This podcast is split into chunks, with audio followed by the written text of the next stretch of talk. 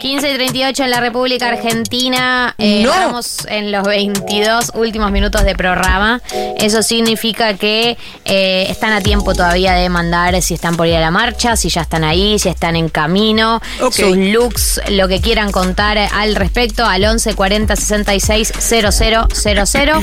Y eh, nosotros por nuestra parte los vamos a acompañar eh, en esta ocasión, en este momento en particular, con el retorno de una sección que hace mucho no hacíamos, que hace mucho no hacía María del Mar, porque la verdad que la autoría es de ella y nada más que de ella, que son Bueno. los dilemas incómodos. ¿Cómo estamos, eh? Esa botonera. Los dedos locos. Esa El botonera. dedo loco. está. Dilemas incómodos. ¡Tarán! Bueno, los dilemas incómodos de el día de la fecha eh, están patrocinados por, o sea, me encantaría que estuvieran patrocinados, pero en realidad los saqué todos de un podcast, eh, que es un podcast que nos ha proveído muy buenos dilemas incómodos. Claro. Que es el podcast de Ezra Klein, que es un periodista gringo que hace unas entrevistas muy geniales. Y en este caso le hizo una entrevista, eh, aunque quien conduce es en esa edición del, del programa no es él, sino es una socióloga, pero la entrevista es a Chloe Cooper Jones eh, y es sobre la belleza, porque ella es autora, ella es una filósofa autora de un libro que se llama La belleza difícil. Y además es una mujer eh, con discapacidad. Entonces, eh, hace como distintas, categoriza de manera diferente la belleza y hace unas reflexiones que me pareció muy interesante traer a colación. Pero primero hubo algo que, que me pasó para, para entrar al, al podcast y que me fue pasando mientras lo escuchaba y que también le pasa a ella como autora y también es obviamente su relación con la idea de belleza. Y es hemos sido socializadas y socializados y socializadas en un mundo con unos cánones hegemónicos de la belleza corporal, que obviamente eso excluye a un montón de personas y que quienes eh, hemos vivido en este mundo en algún momento eh, por A o por B y por una sensación subjetiva o no, sintiendo que no pertenecemos a esos cánones o con una enorme presión por adecuarnos a esos cánones, también hemos sentido una gran envidia por la gente bella, ¿no? La gente que es linda, la gente eh, cuya gracia y cuya forma de subsistir en el mundo es encarnar todas las formas de belleza que son aplaudidas, que son promovidas y que por las que de hecho eh, son remuneradas en muchos casos. Y, y la sensación de que la vida es más fácil. Y la sensación de que la vida es mucho más fácil. Y ella empieza un poco hablando de esto, como una persona con un cuerpo con discapacidad, diciendo, yo ni siquiera estoy en esos rankings. Dice, o sea, como hay una forma de mi vida y de mi experiencia vital, antes de describir estas dos categorías de belleza que hace, eh, que me hacen no habitar estos espacios y no habitar eh, estas formas de elogio y de facilidad que transitan los cuerpos bellos y los cuerpos de las mujeres, que además cuando se consideran bellos son sexualizados y demás. Y entonces empieza contando una anécdota que me pareció muy eh, genial. sobre su percepción de la belleza y es que ella tenía una compañera de trabajo y la compañera de trabajo cumple 40 años y le regalan toda una cantidad de cosas de skincare y la compañera de trabajo habla durante muchísimas horas sobre el skincare y sobre el tema de, bueno, ya se me van a empezar a notar las bolsas debajo de los ojos, no sé qué. Y ella dice, siempre me sentí un cuerpo excluido, pero por primera vez, mirando a mi compañera de trabajo, eso no me pareció una cosa horrible. Porque por primera vez sentí que esa exclusión me daba cierta libertad. Yo nunca había sido bella, entonces yo nunca tenía, yo no había sentido que tenía nada que perder. Yo no siento que tenga que hacerme 300 cosas por el miedo físico que yo vi que esta compañera de trabajo sintió de haber sido considerada bella y de que esa belleza fuera a escapársele. Y que esa sanción de la belleza, que finalmente para las mujeres, que es todavía más cruel, siempre termina, decía ella, yo me sentí en ese momento re libre, me chupa un huevo las siete, los siete serums que te pongas en la cara. Y además hablaba de eso, ¿no? Como, no sé, yo me empecé a preocupar por el tema del skincare hace un par de años, pero por el cáncer, como algo mucho más de la supervivencia y decía nunca, y sentí muchísima pena por esta mujer hermosa y la preocupación genuina de perder algo que yo nunca había tenido. Y lo que eso la hacía eh, entender su valor social, ¿no? A mí me tocó entender, decía ella, Chloe Cooper Jones, que mi valor social era distinto y nunca iba a jugar en esa escala. Hay, una, hay una expresión que para mí va en la misma línea, que es una expresión súper interesante y que a veces me siento identificada y a veces no, que es cuando la gente habla del cuerpo como de un campo de batalla, ¿no? Como este cuerpo que me bancó en tal lugar, que me bancó en tal situación, que es mi, es, o sea, es, el que me banca, es el que se bancó mil, mil peleas y lo quiero por el rol que tiene en mi vida, digamos, por las, lo que hizo por mí. Claro. Digamos, una mirada que no tiene que ver con el cuerpo eh, antropomórfico. No sé si lo digo, lo puse bien la palabra. Eh, pero con un cuerpo pensado de un lugar de eh, el rol que tuvo en tu vida y de mirarlo y valorarlo en función de eso también. sí, absolutamente. Como bueno, esto es lo que me permite experimentar placer eh, en, muchos sentidos y también eso, como tener la experiencia vital, solo pasa a través de un cuerpo. Y eso ya es algo valioso, no importa qué cuerpo. Y aquí, como es un muy buen pie, para esta segunda parte, que es una de, las que me pareció más interesantes, eh, y es la reflexión que ella hace sobre dos categorías de belleza. Ella dice, o sea, empieza contando esta anécdota con esta, con esta compañera de trabajo, toda la frustración, toda la angustia, toda la sensación de exclusión por ser un cuerpo con una discapacidad pero también cierta empatía y cierta percepción de esta belleza, entre comillas, hegemónica, eh, como algo que también pasa y transcurre un sufrimiento. Y ahí lo que dice es, no vamos a pensar en la belleza hegemónica y no hegemónica, sino en la belleza sencilla y la belleza difícil. Y hace una categorización de la belleza que me pareció súper bella y una descripción y definición de la belleza que es lo bello es algo que te permite tener placer, que te permite dar y, y percibir una buena sensación en el cuerpo. Y obviamente estamos acostumbrados, lo que podríamos definir como hegemónico es lo que inmediatamente te genera esa sensación, ¿no? Las canciones que son populares, las personas que tienen rasgos que han sido identificados, promovidos eh, y comercializados como lo que es bello, pero ella dice, hay un montón de experiencias y hay música y hay personas y hay un montón de sensaciones que quizás te tome más tiempo percibir como bello. Y que ese tiempo es algo que está muy desvalorizado en nuestra cultura actual y es como pensar en esta belleza sencilla, como la, papa frita de las bellezas. Eh, pero no lo hace en contra de, esa idea y no, no quiere anular la idea de la belleza sencilla, sino decir, ok, pensemos en que esta idea de belleza sencilla nos permite también pensar en que hay algo muy bello que requiere más tiempo y que requiere quizás otra clase de estímulos en la belleza difícil y en lo que no es tan obviamente bello. No en términos de hegemónico y no hegemónico, sino esto requiere un poco más de tiempo para ser apreciado. Y ella dice sobre su cuerpo, bueno, esto me pasó a mí con mi cuerpo. Yo entendí que mi cuerpo era algo que si las personas se tomaban más tiempo podían apreciar de manera distinta. Y eso me hizo odiar y tener muchísimo recelo a la belleza sencilla durante toda mi vida. Y ahora me hace entender que esa comparación y que quizás esa sensación de oposición es algo que también permite apreciar el tiempo eh, y la experiencia sensorial de las otras formas de belleza. Y eso me pareció realmente interesante en cuanto a cómo percibimos lo bello y en cuanto a esta distinta jerarquización que hemos hecho entre hegemónico y no hegemónico, ¿no? Y ahora que decimos como medio en chiste y uso irónico, bueno, es muy hegemónico como para decir que es muy bello. Y la verdad que la belleza como algo como una posibilidad y una experiencia placentera del cuerpo y como algo que requiere y tiene y se siente en un cuerpo como un confort, incluso estético, eh, es algo más abarcativo y que nos permite pensar como en términos más amplios, porque a mí me da la sensación de que a veces la idea de hegemonía coarta mucho una definición que es muy difícil de tener, que es ¿qué es bello? Ajá. ¿Qué es exactamente bello?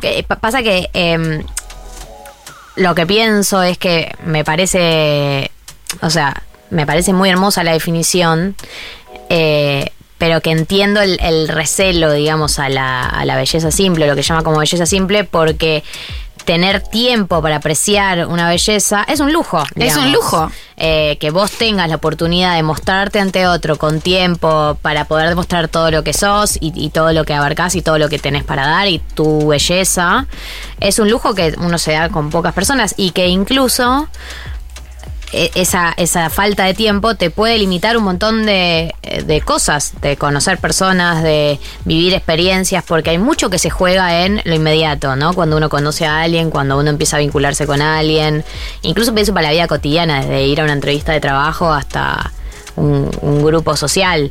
Eh, pero sí creo que... em, es algo que uno aprende, creo que con, con los amigos nos pasa, ¿no te pasa que to- vos pensás que todos tus amigos son lindos o son hermosos? Claro. Eh, a mí me pasa eso, como Sí. que yo veo hermosos a todos mis amigos porque conceptualmente me parecen lindos, lindas, lindes. Jamás pensaría que un amigo mío no es, o sea, pero no por una cosa chota de tipo, ah, no, un amigo mío no puede ser feo, sino porque lo conoces, lo habitas en la cotidianidad. Primero te acostumbras a la persona, entonces ya te parece una imagen eh, habitual y conocida, nunca te llamaría la atención Claro. ni por lo positivo ni por lo negativo. Y segundo ya, no sé, es te parece bello como concepto, como conceptualmente, o sea, todo lo, lo que sos vos. Pero no sé, ahí opera algo de eso que es difícil de explicar. Como Es muy difícil de explicar y por eso eh, como que toda esta charla me parecía tan, tan importante y es no pensamos lo suficiente en la belleza como esta experiencia trascendental. Y es difícil, o sea, si uno se pone realmente a pensar en, en- en definir la belleza, es complejo. Y hay algo de esto que es, no siempre las mismas cosas que te parecían bellas te van a parecer bellas después. Y hay algo más de, de- de la, la experiencia, ya habla mucho de la música y dice, hay canciones y hay cosas que para que me trajeran placer y para realmente apreciarlas tuve que pasar más tiempo y quizás en ese momento no me parecían eh, bellas o agradables y después de unos años sí me parecieron bellas o agradables. hermoso. También hay algo generacionalmente, perdón, siento que esto que vos decías de- del tiempo que es necesario, claramente estamos en una generación sumamente ansiosa. Y a mí lo que me flashea es esto como la, la búsqueda del pasaje de esta belleza tal vez más profunda, como define ella, a la simpleza mediante operaciones, mediante Claro. filtros, Claro. constante, ¿no? Eh, como sí. ese traspaso Pero es para verdad. ahorrar tiempo, como es si verdad, fuera una búsqueda. claro, es verdad, pero también es verdad que en la vida de la mayoría de las personas se juega mucho más en la belleza simple que en la belleza, digo, no te hablo de los vínculos trascendentales, te hablo de las facilidades Sí, sí, sí, sí. cotidianas, desde eso que te nombraba, desde ir a un evento social hasta una entrevista de trabajo, hasta eh, una cita también. Pero que se termina dedicando un montón de tiempo previo sí, sí, sí. para ese Tan traspaso. simple no es. No, obvio, es un montón de No, laburo. claro, es y además tiene un montón de, de complejidades eh, y una sensación que le daba a ella en su momento antes de ir llegando a la conclusión era como dice, bueno, en un momento tengo una, una revelación yendo a un recital de Beyoncé. Lloro. Y lo que me pasa en el recital de Beyoncé, dice, nada, yo soy una filósofa, eh, que tengo una discapacidad, pero en el recital de Beyoncé me doy cuenta de que esta persona que es tan bella, lo que tiene su belleza es que está totalmente ahí. Esta persona no tiene que pensar o no parece tener que pensar en distintas facetas fragmentadas de su identidad. No puede ser que Beyoncé esté pensando, por ahí me aprietan mucho estos shorts a ver cómo se me estarán viendo. Pero eso no es lo que parece. Y ese regalo de la presencia radical es algo que aparentemente y en apariencia, dice ella, lo define como esa presencia radical, no tiene todo el mundo y que quizás se ha asociado mucho más a personas que encarnan estos eh, estereotipos de belleza, pero que tienen mucho más que ver con una posibilidad de poder estar presente que a las personas que no hemos sido consideradas bellas no se nos ha ni siquiera prestado, ¿no? Y entonces como un ánimo a, a imaginarte un poco esta idea de la presencia radical que no tiene tanto que ver con cómo se ve alguien, No, que una no, podría no. pensar en una- un gran carisma, esta gente carismática. Para terminar, eh, porque nos vamos a ir bien arriba, cuenta una historia muy hermosa sobre que va a una fiesta en un momento con gente muy famosa, era una fiesta de Game of Thrones en ese momento, y la presentan con Peter eh, Dinklage. eh. El enano. El La enano. persona de talla baja. Bueno, ella dice, claro, ella también es una persona de talla baja, pero tienen dos cuestiones totalmente distintas. Ella no es acondroplástica y él sí, él- su, su condición es acondroplastia, ¿no? Entonces ella va a esta fiesta, pero ella no lo conoce, y el tipo es en este momento, era el, el momento, eran unos premios que era la persona más googleada de IMDb, la persona más buscada de internet en ese momento, famosa. ¿no? Y entonces ella dice, bueno, yo era la única otra persona de talla baja de esta fiesta gigante, y la gente se me acercaba a decirme, che, ¿y cómo crees que se siente él? No sé qué. Y ella decía, no sé, no lo conozco. O sea, como estoy en esta fiesta. Nada que ver. Nada que ver. Y ella decía, me parecía genial y me parecía muy chistoso que la gente creyera que nuestras experiencias vitales podían encontrarse en algún punto porque los dos teníamos talla baja cuando estamos hablando de que él es una superestrella de Hollywood y que yo soy una persona random, una filósofa. Pero en un momento los dejan solos en una habitación, como en Gran modo hermano. junten a los enanos. Hablen. Claro, algo así rarísimo. A ver, hablen. A ver, hablen y ella le da risa. La situación es tremendamente incómoda. No tienen mucho de qué hablar y ella sale de ahí y se va a encontrar con su marido y con sus amigues, eh, eh, con gente que la conoce de toda la vida, gente que la ama de toda la vida, que nadie podría decir que la conoce mejor que estas personas.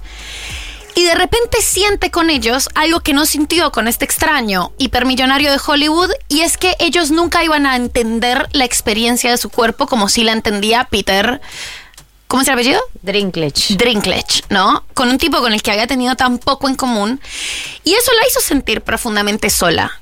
Que no poder traducir la experiencia de un cuerpo y tener que estar todo el tiempo buscando explicaciones para otros. Pero en un momento piensa, yo tampoco entiendo la experiencia de estos otros cuerpos. Hay una mujer afro acá, mi marido tiene un montón de, de mambos y va concluyendo que finalmente todos los cuerpos en algún momento van a perder ese capital, eh, Algo sí, obvio. ese capital de la belleza, ¿no? Todos los cuerpos. Y además se arriesga un poco más y dice la vejez y, y- y la mayoría de las formas de vejez incluyen en algún momento algún grado de, de- de discapacidad o alguna pérdida de las capacidades más asociadas a la juventud. Y se pone ella misma a reflexionar sobre su propia situación sobre la belleza y es como la reflexión que, que me interesa para cerrar y es todos los cuerpos atraviesan en distintos grados distintas experiencias que son intraducibles y todos los cuerpos se encuentran con distintas formas de belleza a lo largo de la vida. No hay, es una reflexión más extensa, pero no hay tal cosa como es simple la forma de belleza o la manera en la que percibimos la belleza de los otros y las otras. Eso tiene costos y eso sobre todo es muy susceptible de mutar. Hermoso, la verdad. Y qué bien que con su experiencia, igual mucha gente que uno dice yo en tu lugar estaría muy angustiado, muy enojada, eh, no, no reacciona así, ¿no? Tiene experiencias vitales mucho más interesantes y reflexiones mucho más interesantes, así que me parece genial. Está muy bueno, voy a escucharlo el podcast. ¿Cómo se llama el podcast? Puedes repetir para la gente que está escuchando la radio. Es el podcast de Ezra Klein, pero este capítulo es viejo. Es que a Ezra Klein le gusta mucho todo el tema de, de las derechas. Ezra Y- Klein, que no es Ezra Miller. No. Ezra Klein, eh, The Ezra Klein Show. eh, está así en Spotify, pero creo que no está en español. Bueno, el que sabe inglés, el que puede, puede. Y el que no, escucha la, la columna Ah, se los traduje, chiquito, se los traduje. Hice toda la una traducción. Eh, ma- gracias, Mechis, por este dilema incómodo. Vamos cerrando el programa de hoy. A ver qué está pasando con el mundo Marcha del Orgullo. Hola chiques, ¿cómo andan? Bueno, primero saludarlos, decirles que los escucho cada sábado y en un rato ya me preparo para ir a la marcha y lo más difícil de la marcha, más allá del outfit, es elegir al lado de qué camión se va bailando hasta Congreso. Se puede ir haciendo como un tour de camioncito a camioncito, que cada uno tiene su onda, su música, pero suele ser difícil eh, quedarse en alguno porque están todos muy buenos. Claro, hay demasiada oferta. Hay demasiada oferta de, de camiones y además cada año siento que hay más porque también se suman Sí. muchas marcas. Dieguito. Esto en los últimos años también pasó. Basta, Diego, de nombrarte a vos mismo. ¿Qué haces, tarado? ¡Tará! Tará, basta. Se pone así mismo el tarado. ¡Devolveme la cartuchera! Ay, eh, no, digo, se sumaron muchas marcas en los últimos años y también ha sumado cada una su respectivo camión. Eh, así Sí. que bueno, eh, sí, es como cuando en un menú hay demasiadas opciones Ay, para es comer. insoportable. Es- a mí dame tre- los tres platos del día, digamos. Te lo pido. Electrónica, pop y reggaetón. Exacto, es como estar con todos y no estar con nadie, nos dice Juli, que también se va para allá en minutos. Quiero recordarles que este jueves, el jueves 10 de noviembre a las 19 horas, nuestro amigo Juan Elman presenta Nada será como antes, que es su libro sobre el estallido chileno. Va a ser en Junta, en Junta Bar, y van a estar, va a estar Leila, nuestra invitada del día de hoy, Leila Becha, va a estar Inde Pomerianek, la periodista, y va, a estar Martín Shapiro también, que lo conocen por un mundo de sensaciones en eh, su momento. Venía a festejar nuestro último lanzamiento y charlar sobre literatura, crónica y política internacional. Además, vas a poder comprar Nada será como antes y todos los libros de ediciones Futurock. Importante, como la capacidad de la terraza es limitada, te pedimos que te anotes en el formulario que está en la bio de arroba Futurock Libros, ¿sí? Futurock Libros es la cuenta, no de Futurock OK. Y en las historias destacadas de Futurock OK para reservar tu lugar. Así que el 10 de noviembre a las 19 horas en Junta, Juan Elman presenta su último libro y allí estaremos nosotros. Sí. Yo también pensé que era el Ay, ¿en serio? Eh, Le escribí a Iván, un amigo, tipo, che, va- nos vemos hoy, ¿no? Y tipo, ¿what? ¿Qué? ¿Qué? O sea, no. O sea, no. O sea, es el jueves que viene. Jueves que viene, chicos. O sea, el jueves que viene. Iba a decir la semana que viene, pero es el que viene. Literalmente, jueves, el- el- este la jueves. próxima vez que sea jueves, a las Es 19 esa. horas, es la presentación del libro de Juan. Eh, quiero agradecerle a Diego Vallejos, quiero agradecerle a Juli Piasek, que se va para la marcha, agradecerte a vos, Mechis, a vos, Marto, agradecerles a todos del otro lado. El sábado que viene a las 14 horas estaremos aquí en nuevo. Sí, sí, ya tira cualquier cosa esta persona. 14 horas eh, acá, sábado que viene, estaremos firmes junto al pueblo con otra edición de 1990. Galia Moldavsky, Martín Slipsuk, María del Mar Ramón. 1990.